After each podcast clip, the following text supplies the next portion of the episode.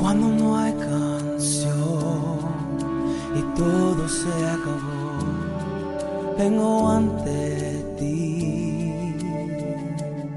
Capilla Calvario tiene el agrado de invitar a escuchar el siguiente estudio con nuestro pastor Alberto Álamos. Regresaré a adorar como antes, donde todo eres tú, donde todo eres tú. Haciendo un recuento aquí, el primer capítulo de Levítico, el Señor se refirió aquí a la forma en que ellos, el pueblo de Israel, debía ofrecer los sacrificios de animales, los holocaustos en olor fragante a Jehová.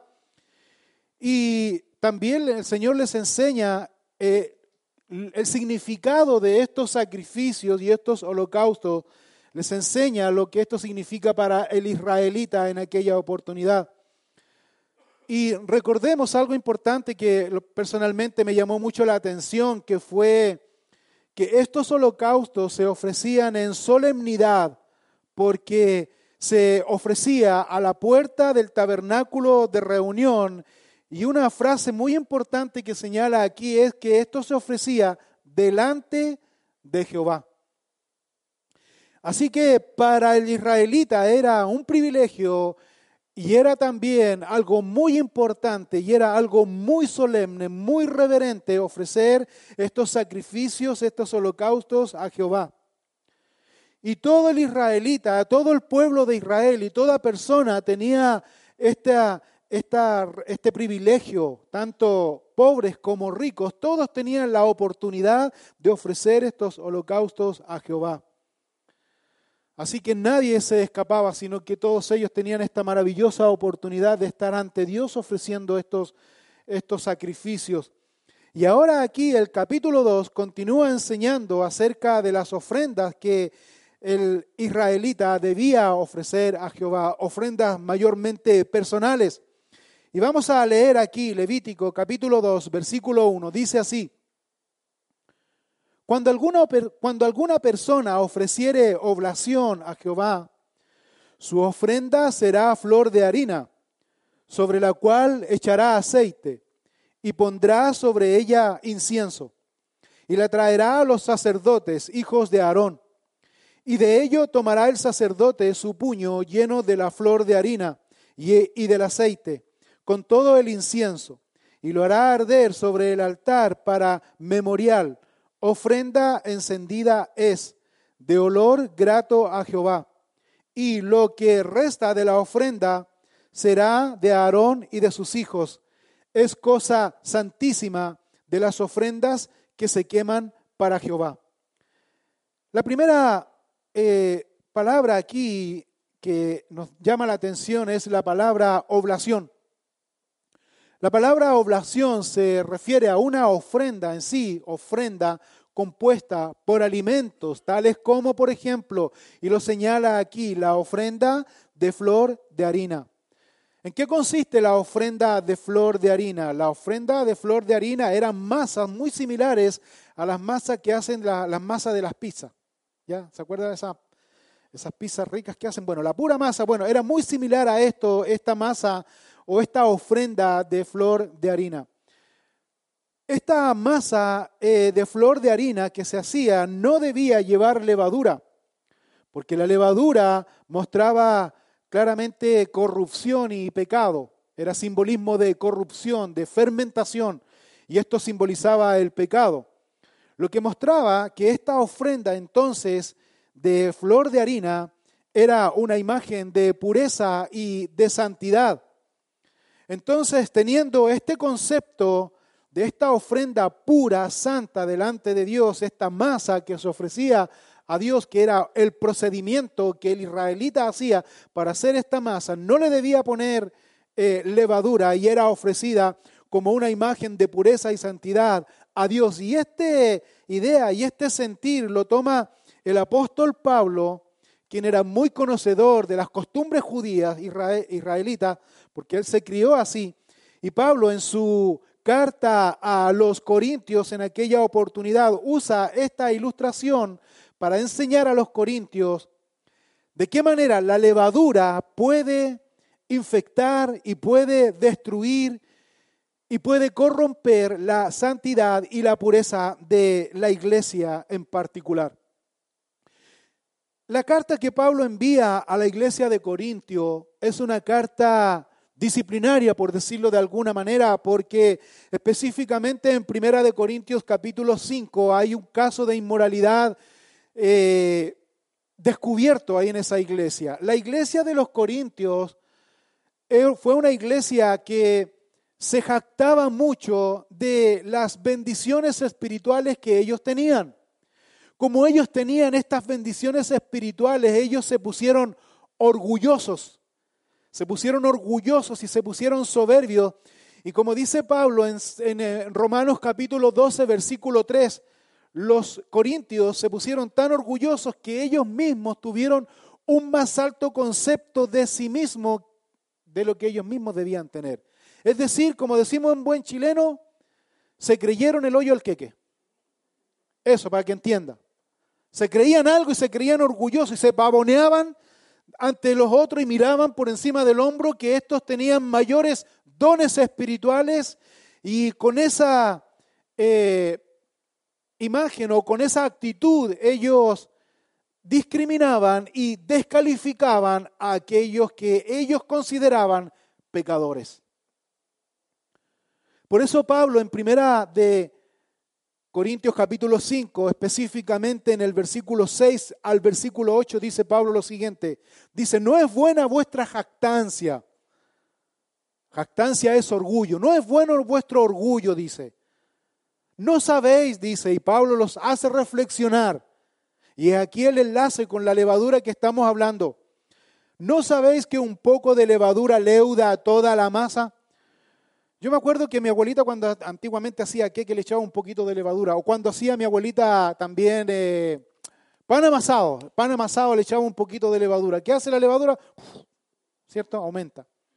Lo dejaba esponjoso. Y eso es lo que decía Pablo aquí. ¿No sabéis que un poco de levadura leuda, infla toda la masa? Entonces Pablo les dice a los corintios específicamente, limpiaos pues de la vieja levadura para que seáis nueva masa sin levadura. Masa se está refiriendo a esto, ofrendas de flor de harina que acabamos de mencionar, que menciona aquí el libro de Levítico. Dice, para que seáis nueva masa sin levadura como sois, porque nuestra Pascua, que es Cristo, ya fue sacrificada por nosotros. Así que celebremos la fiesta no con la vieja levadura, ni con la levadura de malicia y de maldad, sino con panes sin levadura de sinceridad y de verdad. Mira cómo califica Pablo aquí la levadura en simbolismo de influencia, en simbolismo de corrupción, en simbolismo de poner aquí en la persona o tener esto a la persona que sea orgulloso, que sea inflado, que sea eh, menospreciado, que menosprecia a los demás, que mire, como decimos en buen chileno, como chincha al que tiene al lado para que usted entienda la idea. Que se crea alguien que no es. Dice Pablo, ¿saben? Dice, celebremos la fiesta, pero celebremos la fiesta bien, no con levadura, no con esa levadura de malicia y de maldad. Entonces la levadura, en señal aquí, en el libro de Levítico simboliza el pecado. Entonces Dios le dice al israelita, ofréceme flor de harina, dice, cuando alguna persona ofreciere oblación, ofrenda a Jehová, dice Levítico 2.1, su ofrenda será de flor de harina sobre la cual echará aceite y pondrá sobre ella incienso, sin levadura. La va a ofrecer, la va a poner ahí ofrenda a Jehová. Una ofrenda, como dice el apóstol Pablo aquí, sin levadura, es una ofrenda sincera y es una ofrenda de verdad. Sin doblez, de verdad. Y eso era lo que ellos tenían que ofrecer a Dios, una ofrenda sin levadura. Ahora, ¿quién los llevó, volviendo al punto aquí, quién llevó a los corintios a pasar por alto este pecado, esta situación de inmoralidad que ellos tenían ahí dentro de la iglesia, que por lo demás fue un acto de inmoralidad consumada, que todos sabían, pero nadie dijo nada. El apóstol Pablo dice, le escribe, le dice, habiendo usted tenido esta experiencia consumada, porque este hombre estaba conviviendo con su madrastra, y nadie dijo nada. Y ningún líder puso atajo, nadie. ¿Cuál fue el mayor muestra? Porque Pablo dice eso, porque ellos se volvieron orgullosos, porque ellos se envanecieron en su orgullo. Ellos se envanecieron y una persona orgullosa se vuelve ciego espiritualmente, totalmente. Se vuelve ciego. Una persona orgullosa se vuelve ciego. No mira más allá. Por lo tanto, esta oblación, a lo que señala aquí el apóstol Pablo, era una ofrenda de alimentos. Y, era una ofrenda que se debía poner delante de Dios con sinceridad y con verdad de Dios. Porque Dios mira el corazón de las personas. Ante Dios nadie se puede esconder. Ante Dios nadie se puede esconder. Por más que el hombre se quiera esconder, ante Dios nadie se puede ocultar. Si no, pregúntele a Jonás. ¿Qué le pasó a Jonás? ¿Qué le pasó a Jonás cuando se escondió? Pasó muy triste tiempo Jonás, pero después se tuvo que volver. Y tuvo que volver a hacer lo que Dios le dijo que tenía que hacer. Y el capítulo 4 de Jonás señala claramente que Jonás siguió siendo orgulloso y cascarrabia. Jonás no cambió. Siguió siendo orgulloso y cascarrabia. Porque Jonás tenía un mayor concepto de sí mismo que él, que él debía tener. Así que cuando dice aquí el apóstol Pablo que debemos dejar de lado esa levadura, esa vieja levadura de malicia y de maldad, y debemos presentar ofrenda a Dios con panes sin levadura, de sinceridad y de verdad. Es la adoración que nosotros traemos delante de Dios como ofrenda y sacrificio de paz a Dios ¿Qué es lo que nosotros hacemos al venir esta mañana con nuestro corazón dispuesto delante de Él con sinceridad y de verdad? Porque lo contrario a eso es hipocresía. Lo contrario a eso es hipocresía. Dios conoce el corazón de cada uno. Y Dios va a dar justo pago porque Dios va a derramar su justicia. Cuando hablamos de justicia se refiere a la integridad, a la santidad de Dios. Dios va a poner su verdad y ante la verdad de Dios nadie puede quedar cubierto. Nadie pasa por alto. Nadie. Aunque quiera, nadie pasa por alto. Ahora, esta ofrenda que el israelita debía dar a Dios, que era una ofrenda personal, que era el procedimiento de cosechar el trigo, hacer la harina, hacer la masa, dedicarlo a Dios, como dice aquí, con dos elementos importantes que dice también aquí esta ofrenda, Levítico 2, 1, cuando alguna persona ofreciere oblación a Jehová, su ofrenda será de flor de harina, número uno, el procedimiento, la masa, el amasar, el echar agua, el tener, sin poner eh, levadura. Luego dice, sobre la cual echará aceite y pondrá sobre ella incienso. Aquí nosotros vemos que esta ofrenda también se le debía añadir aceite, incienso y también sal porque esta ofrenda, esta masa era puesta en el altar donde era quemada, pero también había una porción que le correspondía al sacerdote. Versículo 2 de Levítico 2.2 dice, y la traerá a los sacerdotes, hijos de Aarón, y de ello tomará el sacerdote su puño lleno de la flor de harina y del aceite con todo el incienso, y lo hará arder sobre el altar para memorial. Ofrenda encendida es de olor grato a Jehová. Y versículo 3, y lo que resta de esa masa de la ofrenda será de Aarón y de sus hijos. Es cosa santísima de las ofrendas que se queman para Jehová. Es decir, entonces que Aarón sacaba una porción para su uso personal, para comer él junto con sus hijos. Pero esta ofrenda eh, también se complementaba con aceite, incienso y sal. Era quemada en el altar. ¿Qué representa esta ofrenda? Esta ofrenda representa el trabajo del hombre. Como ya dijimos, cosechaba molía el trigo, hacía la harina, hacía el proceso, es decir, el trabajo del hombre era ofrecido en ofrenda a Dios. La otra cosa también que simbolizaba esta oblación era la fertilidad de la tierra. La tierra producía porque Dios así lo requería y el hombre sabía esto y en agradecimiento a Dios también lo ofrenda, esto a Dios, señalando así el agradecimiento de Dios porque Dios le ha sido fiel en que la tierra pudiera dar su fruto y ellos pudieran comer. Y esto es una ofrenda a Dios de agradecimiento a Él, una ofrenda de gratitud a Él. Dos cosas importantes. El aceite simbolizaba también alegría. El aceite simbolizaba también nutrición, prosperidad. El aceite sigue teniendo este simbolismo, el simbolismo del Espíritu Santo, quien el Espíritu Santo es solamente quien santifica nuestras vidas. Y el Espíritu Santo, y esto es muy importante entender, hermanos, y el Espíritu Santo como aceite aquí reflejado en esta masa que es ofrenda a Jehová, el Espíritu Santo no solamente nos santifica, el Espíritu Santo en la vida de un creyente común y corriente, por decirlo así, produce un fruto. Produce un fruto, un fruto natural. Y ese fruto, ¿en dónde se ve caracterizado? ¿En qué se ve ese fruto? Ese fruto se ve caracterizado en mi carácter. ¿Y dónde se prueba mi carácter?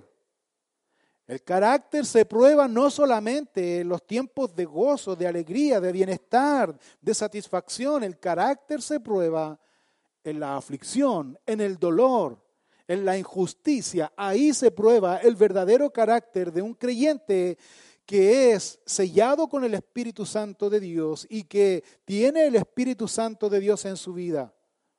¿Me entiende? En eso se ve el, el carácter de un creyente.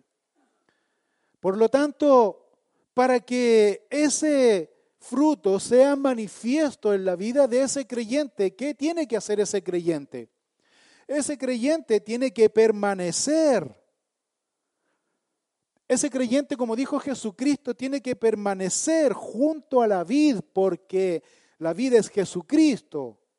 Ese creyente tiene que permanecer junto a Jesucristo. ¿Cómo yo puedo permanecer junto a Jesucristo llevando la estampa colgada aquí del rostro de Cristo en mi pecho diciendo, ve, yo tengo a Cristo en mi corazón?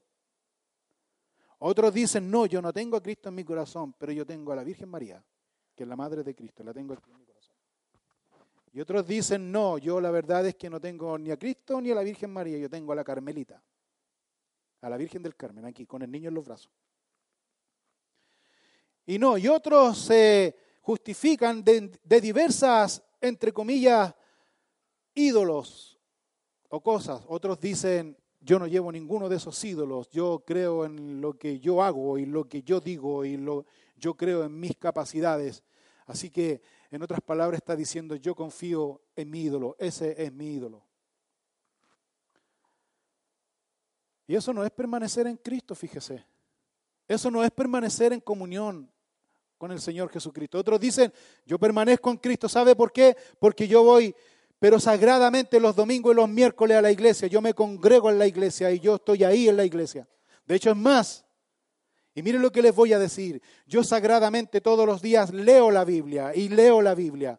Y cuando salgo a mi trabajo yo me encomiendo a Diosito. Y Diosito yo sé que está conmigo. Leo la Biblia y me encomiendo a Dios. Fíjese y perdóneme que lo desilusione, pero eso tampoco es permanecer en Cristo. ¿Cómo? ¿Qué está diciendo? ¿Sí? Porque algunos, y mire lo que le estoy diciendo, algunos leen la Biblia solamente porque tienen que leerlo, como, es como un amuleto de buena suerte, pero no meditan en ella. Ese es el punto. Algunos leen la Biblia porque tienen que leerla como un libro más. De hecho, hay algunos que leen la Biblia y ni siquiera entienden lo que leen. Pero como el pastor dice que tengo que leer la Biblia, entonces la leo pensando y creyendo que esto tiene alguna síntoma mágico que te va a cambiar tu vida. No, Señor. Para leer la Biblia hay que meditarla. Vayamos, por favor, en un, en un minuto ahí con sus Biblias en Salmo 1. Salmo 1, mira lo que dice Salmo 1 aquí. Versículo 1. Dice lo siguiente.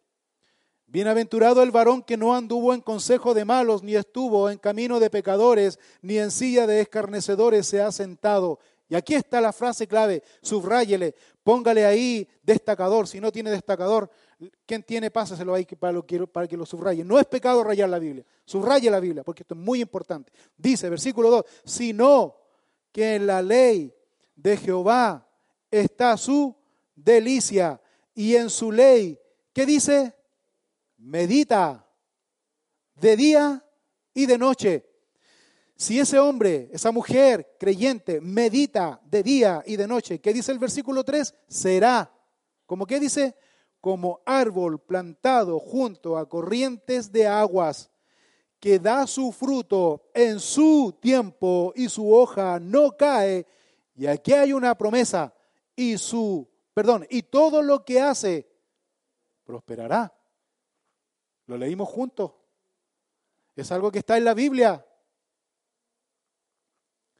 ¿Qué se refiere a eso entonces? ¿Qué tiene que ver el hecho de lo que usted está leyendo con permanecer en Cristo? Mucho. Eso es permanecer en Cristo, meditar en su palabra, leer su palabra, meditar en ella. Cuando tú lees la Biblia y meditas en ella, la guardas en tu corazón, la llevas en tu mente siempre, eso va a provocar un fruto ¿Qué fruto?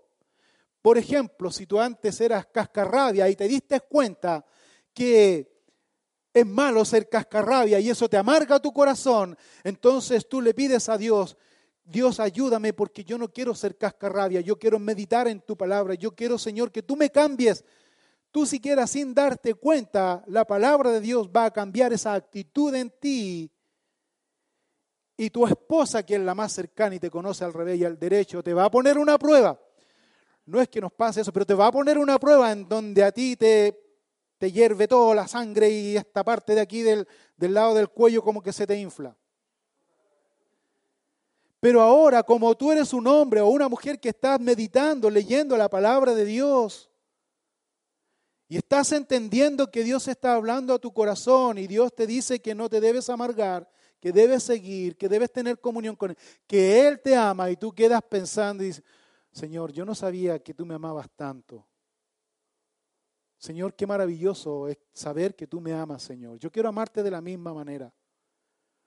Yo quiero servirte de la misma manera, Señor. Yo no quiero ser un seguidor solamente tuyo. Yo quiero ser tu discípulo, Señor. Y cuando tú estás en ese sentir, entonces tú estás dando un paso, tú estás avanzando. Y como decía, volviendo a la ilustración, tu esposa o alguien te pone eso que a ti te irrita y resulta que tú dices, ni un problema, ni un problema, mi amor, ni un problema lo voy a hacer. ¿Y qué más hay que hacer? Porque yo veo esto, esto y esto y hay que hacerlo. ¿Qué más? Y cuando tu esposa quede,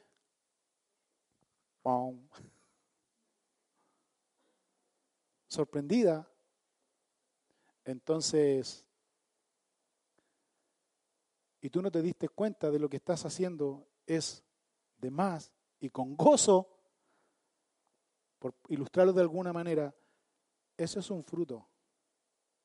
Ese es un fruto práctico. Ese es un fruto evidente. Y así mucho más.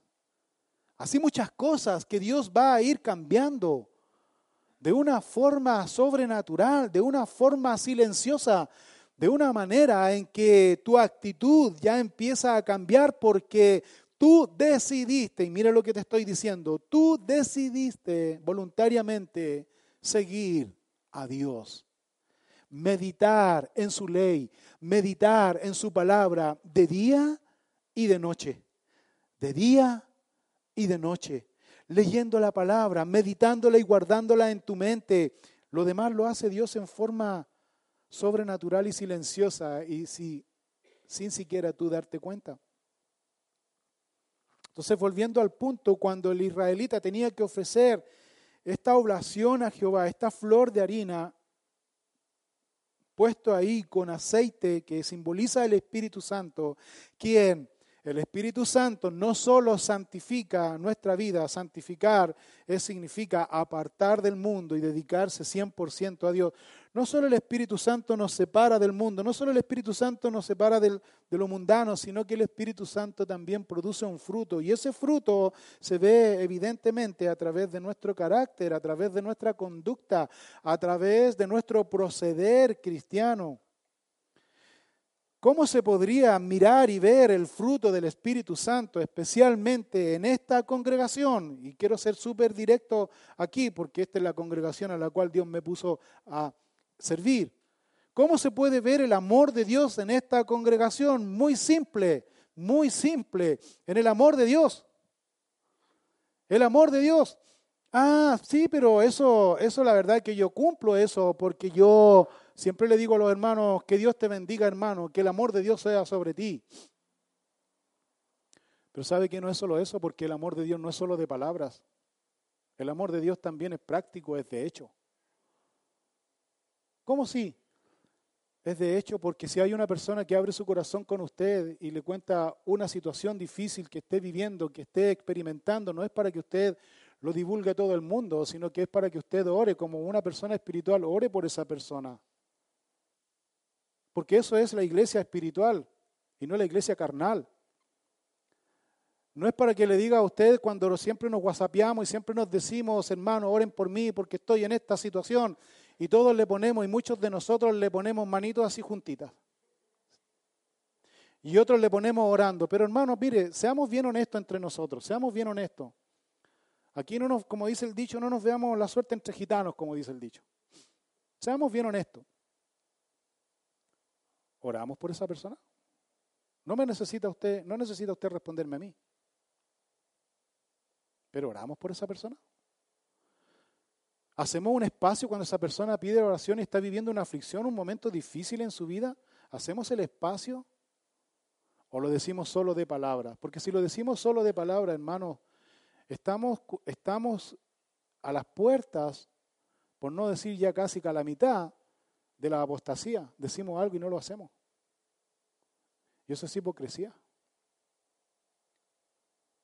Y eso es hipocresía a los ojos de Dios. Escuché la experiencia de un pastor, un pastor excelente, excelente maestro, excelente enseñador. Se llama Larry Powers. Los que eh, conocen su, sus predicaciones, excelente, un pastor pero espectacular. En una oportunidad él nos contaba y decía en un estudio que él estaba en la noche, ya había llegado a su casa y él estaba sentado en su sillón viendo su computadora, navegando por internet, qué sé yo, unas cosas, que otra, qué sé yo. De repente recibe un llamado y una persona le dice, pastor, necesito, estoy pasando por esta aflicción, por este momento. Pastor, mire, yo necesito que usted me aconseje en esta en esta situación. Y el pastor estaba con el teléfono aquí en la oreja y estaba con el computador. Y mientras la persona abría su corazón al otro lado y abría y contaba su experiencia y le lloraba, el pastor, métale viajando por internet, sí, no, sí, sí, claro, sí, seguía mirando por internet y seguía mirando. Hasta que el Espíritu Santo, cuenta él, el Espíritu Santo tocó fuertemente su corazón y dijo, yo no te llamé a eso. Tú no estás sirviendo a la gente nada. Yo no te llamé a eso. Y ahí el pastor quedó completamente tocado por el Señor, apagó el computador, apagó y puso todos sus sentidos a escuchar a esta otra persona. Terminó orando por él, por ella. Y él, después de haber terminado de orar por esta persona, se tuvo que arrodillar ahí en su lugar y pedirle perdón a Dios, porque muchas veces nosotros como pastores pensamos y hacemos de este trabajo, por decirlo de alguna manera, o de este llamado, algo completamente superficial. Perdónenme que les diga, pero por experiencia propia, este no es un trabajo superficial. Si alguien aquí está pensando que el pastor o alguien duda de la vida del pastor porque lo ven que no hace nada, y alguien dice, ¿y qué es lo que hace? Me gustaría que por un par de días, para hacerlo más trágico, se pusiera usted en estos zapatos. Me gustaría. Va a cambiar su manera.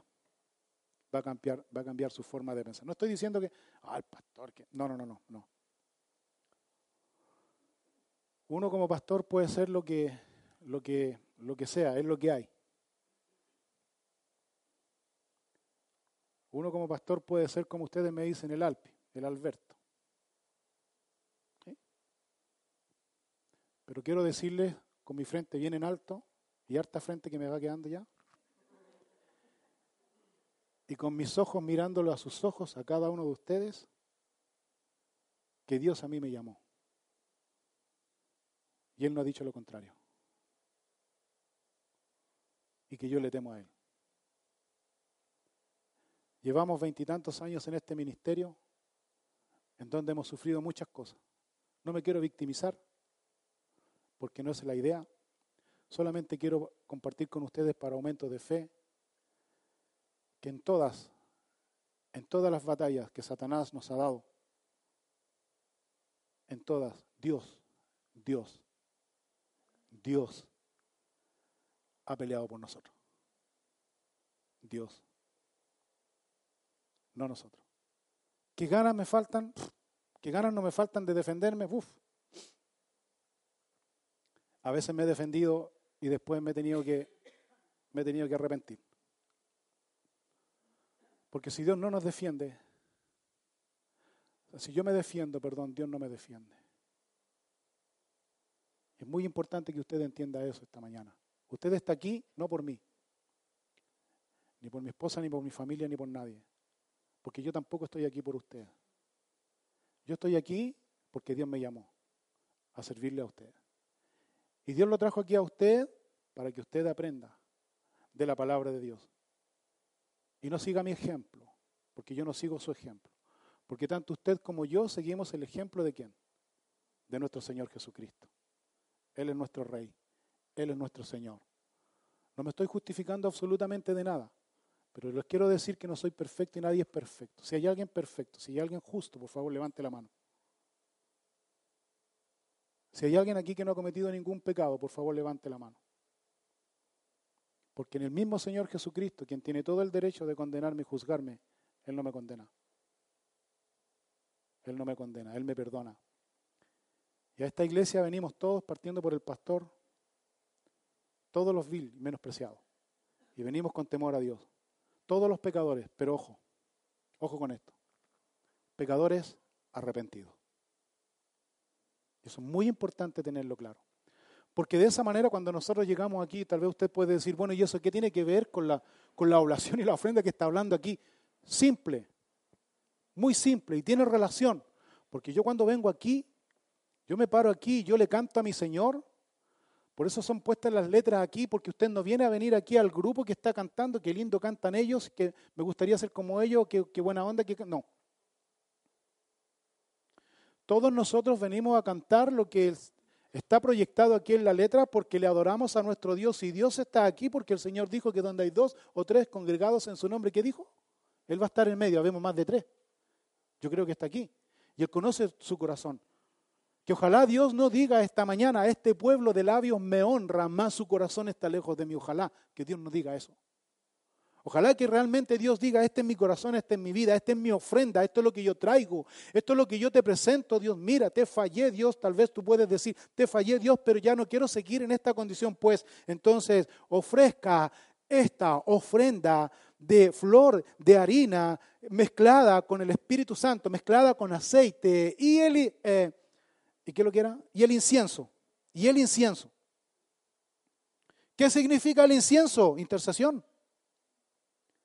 Intercesión, eso significa la ofrenda de flor de harina mezclada, dice, con aceite, incienso y sal.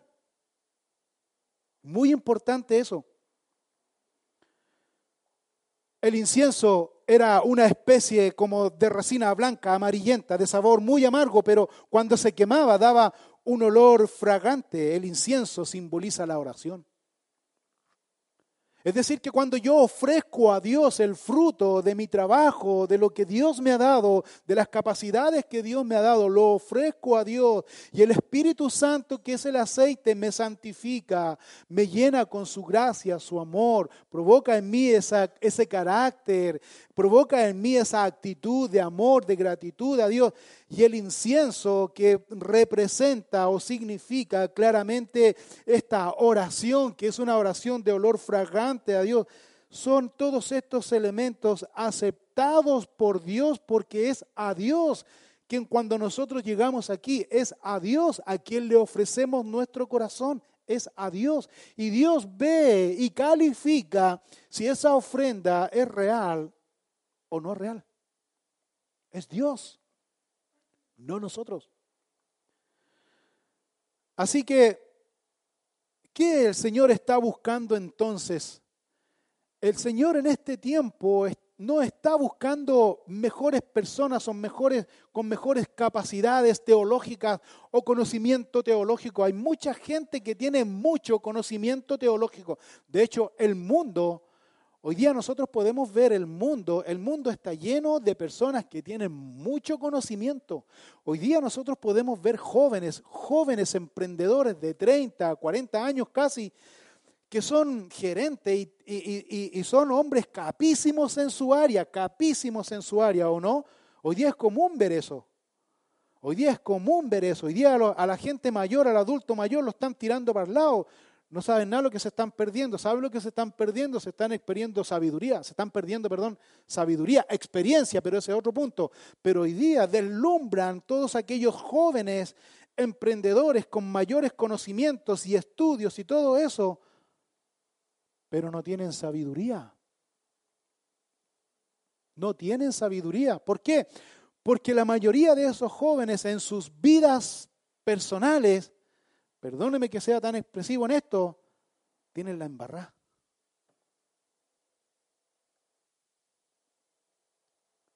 No saben para dónde va la micro, perdonando la expresión. O sea, el conocimiento entonces no quiere decir absolutamente nada si no tienes sabiduría. ¿Qué sabiduría? Sabiduría de poder discernir lo bueno de lo malo. ¿Y quién te da esa sabiduría? ¿La experiencia? No. Esa sabiduría te la da Dios. Dios dijo en el Proverbio 1, el principio de la sabiduría es que dijo el temor a Jehová. ¿Qué significa el temor a Jehová? ¿Tenerle miedo a Dios? No. Temor a Jehová es ser reverente, es ser sumiso, es ser humilde, el temor a Jehová es obedecerle, obedecer sus mandamientos, aunque no lo entienda, pero debes obedecer sus mandamientos, su vida, lo que Él nos enseña a través de su palabra y aplicarlo a mi vida. Ese es el temor a Jehová. Si tú tienes ese temor de Jehová, entonces tenlo por seguro que la sabiduría Dios te la va a dar aquí, porque el Señor dice en los libros de Proverbios, en el libro de Proverbios el Señor dice, hijo mío, adquiere, ¿qué dice? Sabiduría. Adquiere inteligencia. Hijo mío, para que tú adquieras sabiduría y para que tú tengas inteligencia, dame, hijo mío, ¿qué dijo? Tu corazón. ¿Le has dado tú tu corazón a Dios? Porque las apariencias de cristiano no te sirven. Estás perdiendo tu tiempo. Mejor anda a un lugar en donde te van a palmotear la espalda y te van a decir buena onda. Eres bueno como cristiano, excelente, necesitamos de ti, te van a exprimir como Saúl y David. ¿Ha visto usted la historia de Saúl y David, el rey Saúl? El rey Saúl, ¿sabe qué? El rey Saúl fue un hombre humilde. Cuando fue llamado por Dios, fue un hombre humilde. Fue tan humilde que era, su humildad era falsa, ¿sabías tú? Su humildad era falsa. Su apariencia de humildad, su apariencia de piedad del rey Saúl era falsa, porque cuando Samuel fue a ungirlo, ¿sabe lo que hizo Saúl? Se fue a esconder entre los burros. Allá se fue a esconder Saúl. Y allá lo fue a buscar eh, Samuel. ¿Y a Saúl quién lo puso? ¿Lo puso Dios o lo puso el pueblo? El pueblo lo puso. El pueblo. Y resulta que después Saúl gobernó al pueblo de Israel. ¿Y cómo fue? ¿Fue un hombre humilde después? ¿Qué pasó con Saúl? Cambió. Cambió a tal punto que tuvo envidia de quién? Tuvo envidia de David. a tal punto de matarlo, de perseguirlo, lo persiguió. La única manera en que ese espíritu ah, realmente se acallaba era que David le tocara el arpa, tocara el arpa y le cantara canciones bonitas. David, ¿de dónde sacó, de dónde recibió la inspiración para cantar esas canciones bonitas? Cuando David fue desechado por su padre Isaí, y lo único que fue, para lo único que servía el cabro chico ese de David era cuidar las ovejas de su padre, ¿se acuerda? Y cuando David estaba cuidando las ovejas de su padre, para él no era fácil cuidar las ovejas de su padre, porque era un niño, era un adolescente, y en medio del campo, cuidando animales, cuidando ovejas, no sabía lo que le iba a venir, si era un oso, si era un león, si era animales salvajes. Acuérdense que en ese tiempo no estaban los recursos, ni los cuidados, ni la prevención que hoy día nosotros tenemos. Por tanto, David, si era un adolescente, él tenía ese temor, tenía ese miedo, pero cuando David estaba en la colina mirando el cielo, dijo, esto alguien tiene que haberlo hecho, esto lo hiciste tú, Dios, porque no hay otra explicación. Y David se gozaba en Dios y tomaba su arpa y él comenzaba a cantar alabanzas a Dios, que eran prácticamente vivencias personales que él tuvo con Dios. Y fíjate que esas vivencias personales que él tuvo con Dios la presentó a Saúl y esas esas canciones, cuando las cantaba Saúl, aquietaba y acallaba un poco ese espíritu que había en Saúl. Y Saúl tomó tanto odio en algún minuto contra, contra David que le decía el rey Saúl, David, ¿sabes que hoy día quiero que te ganes allá a cantarme? Sí, rey, sí, quédate allá. De allá, si, si puedes, por favor, tú me puedes cantar. Ya, rey, ni un problema. Y David empezaba a cantar y de repente Saúl agarraba la lanza y le mandaba su lanzazo. Si yo hubiese estado en las chalas, porque no usaban zapatos, sino chalas, si yo hubiese estado en las chalas de David, y yo hubiese estado tocando no el arpa, sino la flauta, y veo con mis ojos que viene un lanzazo, lo primero que yo voy a hacer en forma natural es que esquivarlo si viene dirigido a mí, ¿cierto? Eso es lo que hizo David hasta ahí. Pero si yo hubiese sido David, ¿sabe lo que hago? Esquivo la lanza, saco la lanza y ¿qué te imagináis? Y ahí usted... Pero David no hizo eso porque David había experimentado la presencia de Dios en su vida. Y él lo dejó. Y sabemos cuál es casi el desarrollo de esta historia. ¿Cuál es el desarrollo de esta historia? Que David se reunió con 400 hombres que habían sido perseguidos, endeudados, perseguidos por la justicia, se reunieron en una cueva. Y Saúl lo seguía siguiendo, lo seguía siguiendo, persiguiendo con sus ejércitos, qué sé yo, etcétera, etcétera. En una oportunidad está metido en una caverna David al fondo y de repente está Saúl afuera y Saúl dijo voy a ir al baño. Va al baño, se mete a la caverna para hacer sus necesidades, para cubrir sus pies, dice la escritura, que eso es orinar, para que usted sepa. Y David va por detrás calladito, se pone detrás, le toma una punta del manto de Saúl y Saúl sale, David se pone acá y le dice, rey, te tenía en mis manos, pero no hice nada contra ti, porque yo no voy a irme contra el ungido de Jehová. Los amigos que estaban con Saúl dijeron, ¿qué está pensando este? Pero ¿cómo se te ocurre? Lo tenías ahí, lo tenías listo. ¿Cómo? David dijo, ¿sabe lo que hacía David?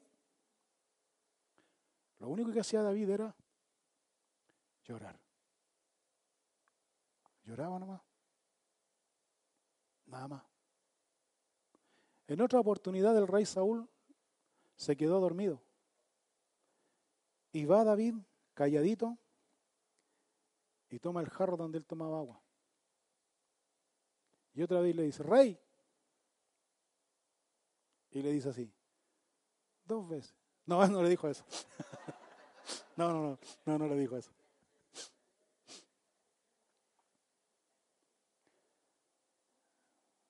Yo no voy a proferir mi mano contra el ungido de Jehová. ¿Por qué ungido? Si Dios no eligió a Saúl, Dios no lo eligió. ¿Quién eligió a Saúl? El pueblo. Pero Dios en su misericordia, Dios puso la mano sobre él. Dios en su misericordia le dio la oportunidad a Saúl. Saúl no cambió hasta que murió. Y quiero concluir esta historia señalando la muerte de Saúl. Saúl tenía un problema, era un hombre carnal. Y Saúl, en medio de la batalla, le dijo a, había quedado medio herido, no muerto, había quedado herido. Y le dice a un israelita, le dice que lo matara. Y el israelita no lo mató. ¿Cómo voy a hacer eso, rey? Yo no voy a hacer eso.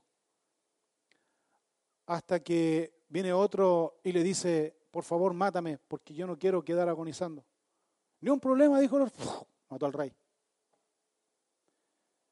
Y resulta que ese hombre que mató al rey Saúl no era un israelita, era una malecita. Y Amalek es simbolismo, sinónimo de la carne. La carnalidad fue quien mató al rey Saúl. Su orgullo, su soberbia, su ansiedad, su poca humildad. ¿Y dónde quedó su humildad? Cuando al principio fue ungido por Dios, ¿dónde quedó su humildad? ¿Qué pasó con él? Su timidez. ¿Dónde quedó su timidez? Por eso es importante, hermanos y hermanas, ser bautizados con el Espíritu Santo de Dios. Porque cuando tú eres bautizado con el Espíritu Santo de Dios, cuando tú tienes el Espíritu Santo de Dios, es el Espíritu Santo de Dios quien transforma tu vida. Y es el Espíritu Santo de Dios y la meditación de su palabra y la oración es que cambia tus actitudes para que tú no ofendas a tu prójimo, para que tú no sigas hiriendo a tu prójimo, para que tú no sigas egoístamente pisoteando a tu prójimo. Y cuando me refiero a tu prójimo, es tu esposa, es tu esposo, es tus hijos, son tu familia, son tus familiares que están a tu alrededor y así viceversa. Porque tú no puedes decir como hijo de Dios, yo soy así. Si me recibe bien, si no me recibe bien, también. Yo soy así, lo siento. Lo que tú estás diciendo en forma orgullosa, estás diciendo lo mismo que Saúl. Y cuando tú te acuerdes de Saúl, por favor, acuérdate de su historia y lee su historia. Porque así vas a terminar si tú no dejas que el Espíritu Santo de Dios cambie tu vida. Porque lo que tú estás haciendo en este minuto, estás ofreciendo a Dios pan leudado pan con corrupción, pan con levadura. Eso es lo que tú estás ofreciendo a Dios. Y al ofrecer eso a Dios de esa manera, entonces lo que tú estás haciendo es dejando de lado la sinceridad, la verdad, que es lo que realmente señala y enseña. El Señor busca adoradores que le adoren en espíritu y en verdad. Más la hora viene, dijo el Señor Jesús a la mujer samaritana. Y ahora es cuando los verdaderos adoradores adorarán al Padre en espíritu y en verdad. Porque también el Padre tales adoradores busca que le adoren. Dios es espíritu. Y los que le adoran en espíritu y en verdad es necesario que adoren. Levítico capítulo 2, versículo 4. Cuando ofrecieres ofrenda cocida en horno, será de tortas de flor de harina sin levadura amasadas con aceite y hojaldre sin levadura untadas con aceite. Más si ofrecieres ofrenda de sartén, será de flor de harina sin levadura amasada con aceite la cual partirás en piezas y echarás sobre ella aceite, es ofrenda. Si ofrecieres ofrenda cocida en cazuela, se hará de flor de harina con aceite, y traerás a Jehová la ofrenda que se hará de estas cosas y la presentarás al sacerdote, el cual la llevará al altar y tomará el sacerdote de aquella ofrenda lo que sea para su memorial y lo hará arder sobre el altar ofrenda encendida de olor grato a Jehová. Y lo que resta de la ofrenda será de Aarón y de sus hijos. Es cosa santísima de las ofrendas que se queman para Jehová. Ninguna ofrenda que ofrecieres a Jehová será con levadura, porque de ninguna cosa leuda ni de ninguna miel se ha de quemar ofrenda para Jehová. El Señor entonces aquí en estos versículos siguientes habla casi de lo mismo, pero añadiéndole algo más a la aplicación práctica que es ofrenda a Jehová.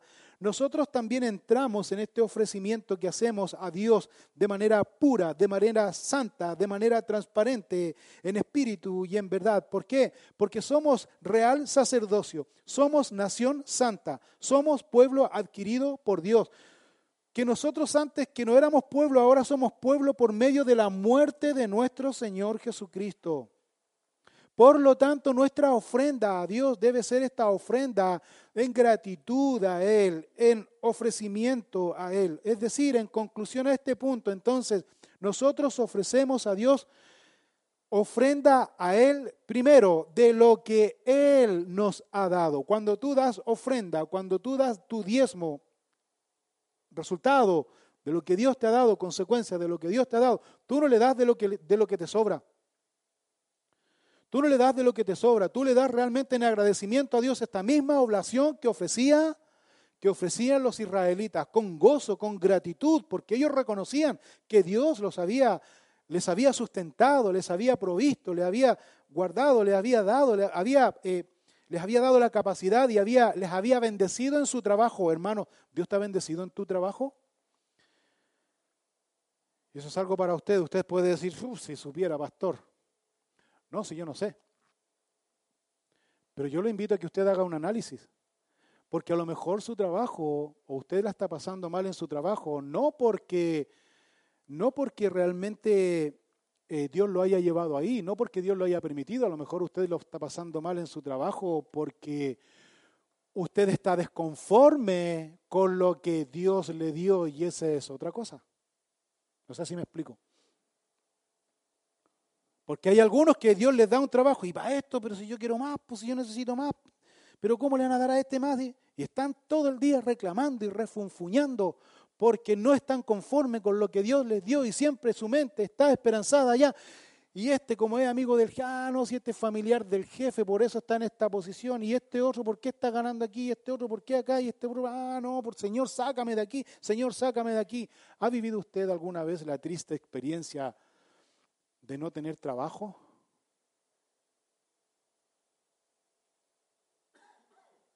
Cuando uno vive la triste experiencia de no tener trabajo, como decimos en buen chileno, cualquier cosa sirve. ¿O no? Y cuando recibimos, entre comillas, de acuerdo a mí, a ver, cualquier cosa, ¿qué hacemos? Lo cuidamos como hueso santo, ¿o no? ¿Sí o no? Maravilloso. Yo tengo unos amigos, unos buenos amigos, que cuando estuve en necesidad me ayudaron me ayudaron.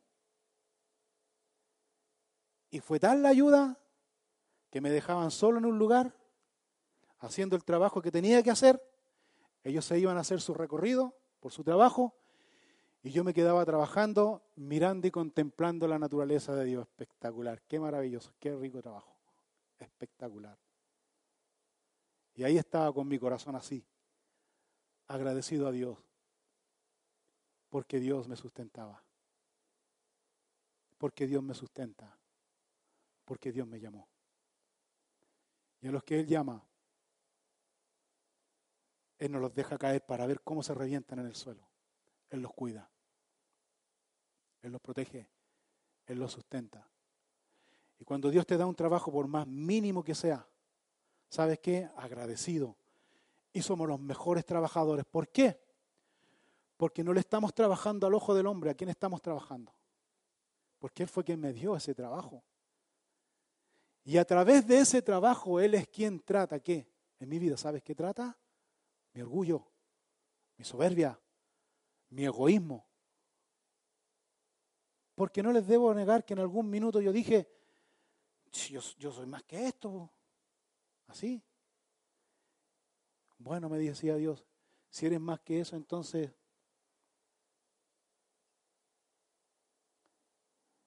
Y ahí, a buen entendedor, pocas palabras. Ahí le decía, Señor, perdóname por ser tan bocón, por ser tan cagüinero, tan hablador, Señor, perdóname. Perdóname, Señor. Porque cambia. El cambio, ¿sabes dónde está? Aquí en tu corazón, en tu mente. Agradecidos por Dios y a Dios por todo. Porque todas las cosas que nosotros disfrutamos y tenemos, ¿de dónde viene? ¿De tu capacidad? ¿De dónde viene? ¿De Dios o no? De Dios, aunque no me crean, pero así es. Por lo tanto, cuando venimos aquí y ofrecemos a Dios ofrenda, ofrecemos a Dios ofrenda con devoción, con solemnidad y no por cumplir solamente, Ofrecemos ofrenda a Dios porque somos consagrados y santificados a Él y para Él. Ofrecemos ofrenda a Dios para que nunca, nunca, nunca nos olvidemos que Él nos liberó y que Él nos ha sostenido, ¿o no? Que yo me pueda parar aquí, levantar mis brazos y agradecer a Dios, Dios, gracias por el sustento que tú me das mensualmente. Gracias por el sustento, Dios, que tú me das. Porque a veces a nosotros se nos olvida, hermano. ¿Sabe, qué se nos, ¿sabe lo que nos, se nos olvida? Se nos olvida que cuando nosotros recibimos la plata mensualmente, la remuneración por nuestro trabajo mensualmente, nosotros empezamos a sacarle cuenta y decimos, no, no me alcanza, no me alcanza, y no me alcanza, hoy no me alcanza para esto, qué poca plata recibo, pero ¿cómo? ¿Hasta cuándo voy a estar así? ¿Qué sé yo? Pero si tú haces un análisis más profundo, te das cuenta que Dios te, dio más de lo que tú estás viendo ahí en el papel. Haz este análisis, yo lo hice. porque yo también reclamaba. Y me di cuenta que en pequeñas cosas Dios sí me sustentaba. Les voy a contar una infidencia. Yo una vez llegué aquí, llegué aquí en la mañana y, para variar no tenía ni una. Dije, y hacía frío, era un tiempo de invierno, dije, oh, me gustaría tomarme un cafecito. Pero Señor, Ahí voy a esperar que hagan el desayuno y ahí voy a tomar un cafecito. Me fui para allá adentro, a la oficina, a orar, qué sé yo, a buscar, a repasar mi estudio y de repente, sí, adelante, te traje un café.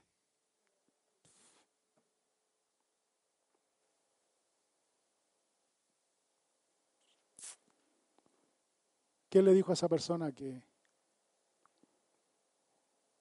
que tuviera esa atención?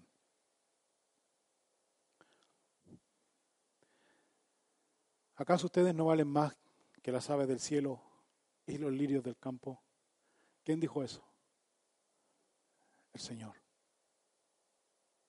¿Qué estás ofreciendo tú a Dios? ¿Estás ofreciendo tu corazón a Dios? Ayer me tocó bautizar a una pequeñita. ¿Por qué te quieres bautizar? Porque yo quiero rendir mi vida a Dios. Pero tienes que ser perdonada de todos tus pecados, chiquitita. ¿Qué pecado? A mis ojos. Pero ella sintió la necesidad de bautizarse. Hermano, que eso no conmueve tu corazón, mi corazón lo conmueve. Y terminamos de bautizarlo a todos. Y comienzo a compartir la palabra. Y vamos a orar para concluir. Tío, una niñita ahí. Tío, ¿yo me puedo bautizar? Sí, claro. Venga para acá. Y le explico. Sí, me dijo, sí. ¿Quieres dedicar tu vida? Sí, listo. ¿Quién? Chiquitito. Son más sensibles al Espíritu Santo que los adultos. Hermano, ¿qué ofreces tú a Dios? ¿Y por qué le saco esta colación? Porque estos dos pequeñitos, junto con los otros hermanos, tal vez no tienen recursos o no tienen este conocimiento de ofrecer a Dios a través de estos recursos. Pero ¿qué están ofreciendo ellos? ¿Qué están ofreciendo ellos? Dígame, se puede hablar aquí. ¿Qué están ofreciendo ellos? Sus vidas. Sus vidas.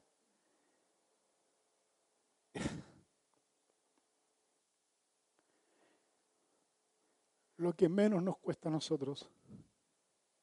¿Ofrecer qué? Mi vida. Jesús dijo, y con esto concluyo, Jesús dijo, el que no fuere como un niño, ¿sí o no? No entrará en el reino de los cielos. ¿Cómo es un niño? Inocente. Rindió su vida a Dios. Así tenemos que ser nosotros. Ofrece tu vida a Dios. No te dejes engañar por la levadura. No te dejes engañar por la influencia. No te dejes engañar por lo que tus ojos ven. Uno ve cara, pero Dios ve corazones. Uno puede escuchar muchas cosas, pero Dios es el dueño de la verdad. A Dios tenemos que rendir adoración. A Dios tenemos que rendir cuenta. Si yo estoy de pie aquí, estoy dando la cara y estoy hablando de Dios así, tan tajantemente y tan libremente, es porque Dios me ha perdonado y porque Dios me ha llamado y porque Dios me ha puesto aquí. Y cuando Dios no quiera que yo esté aquí, téngalo por seguro que Dios me va a sacar. Dios me va a sacar. Y esto es muy importante entender porque Dios me ha puesto aquí para servirle a usted. Yo puedo ser el Alpi, yo puedo ser el Alberto, yo puedo ser quien usted me haya calificado como sea, pero no te olvides de esto. Dios me puso como su pastor, yo soy su pastor, no soy su hermano. Se lo digo bíblicamente, yo no soy su hermano, porque hay algunas personas que me decían hermano, hermano aquí, hermano allá, y me trataron como hermano. Dios me puso como su pastor. Dios me irá a sacar, Dios me irá a llamar a su presencia. Yo le pido a mi Señor, yo le pido a mi Dios, que Él me, me llame a su presencia, pero firme. Hay tres cosas que a mí me, me, me, descalificarían como pastor. Tres cosas, tres razones. Guárdela en su mente. Tres razones, tres razones que me descalificarían como pastor. Número uno, si estoy en adulterio. Si estoy en adulterio. Que gracias a Dios no lo estoy. Aquí está mi esposa presente. Número dos, si me estoy robando la plata de la iglesia que gracias a Dios yo no llevo los dineros de la iglesia. Hay un administrador y una administradora que llevan los dineros de la iglesia y ellos le pueden dar fe de eso. Número tres, si yo estoy hablando falsa doctrina, que usted puede dar fe de eso si yo estoy hablando falsa doctrina. Tres razones. Yo les hago esta pregunta a todos ustedes. ¿Estoy incurriendo en alguna de esas tres razones? Y usted examine mi vida. Si usted me pilla en una de esas tres razones, váyase de este lugar, váyase. De verdad. Pero si no, manténgase aquí. Porque Dios lo llamó aquí, no a otro lugar. Dios lo llamó aquí. Dios va a hacer una obra en usted. Que el pastor físicamente le caiga o no le caiga bien, ese otro tema. Que el pastor la verdad es que le genera un cierto repelente cuando lo ve, ese es otro tema o la esposa del pastor o los hijos del pastor, ese es otra cosa. Ese es otro tema. Y en eso hay diversidad. Eso no es importante. Porque hay algunos de ustedes que sí me repelen. no, no. Pero eso es muy importante entender ahora ya. Es muy importante. Porque Satanás anda alrededor. Satanás anda alrededor buscando a quién devorar. Y no es a los que están en el mundo porque eso ya los tiene. ¿A quiénes son? A los que están aquí. Que Dios les bendiga. Les invito a ponerse de pie y a que podamos ofrecer a Dios ofrenda, sacrificio vivo, santo, agradable a Dios, que es mi culto racional, que es mi vida a Él, que es mi ofrenda a Él, que es mi entrega a Él.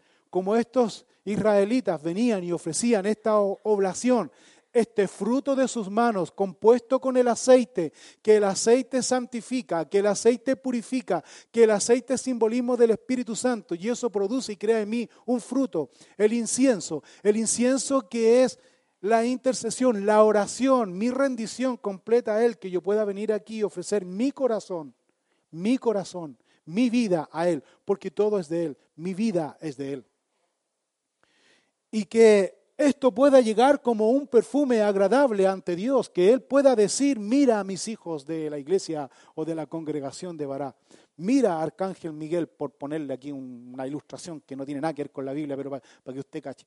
Mira Arcángel Miguel, cómo la iglesia de Bará me adora.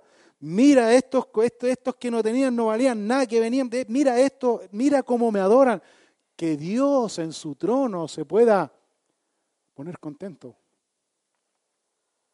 por la adoración sincera que nosotros ofrecemos a Él, por esa ofrenda sincera en espíritu y en verdad que le ofrecemos a Él. Porque Él sabe quién somos, lo que hacemos. No necesitamos esconderle nada a Él. Y que podamos experimentar su perdón, su gracia y su misericordia y su libertad. Conoceréis la verdad, dijo el Señor Jesucristo La verdad es su palabra. Y la verdad os hará, ¿qué dijo?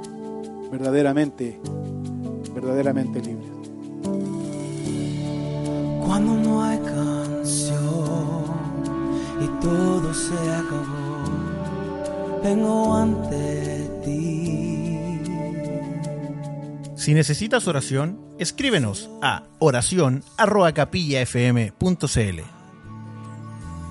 Regresaré a adorar como antes, donde todo eres tú, donde todo eres tú.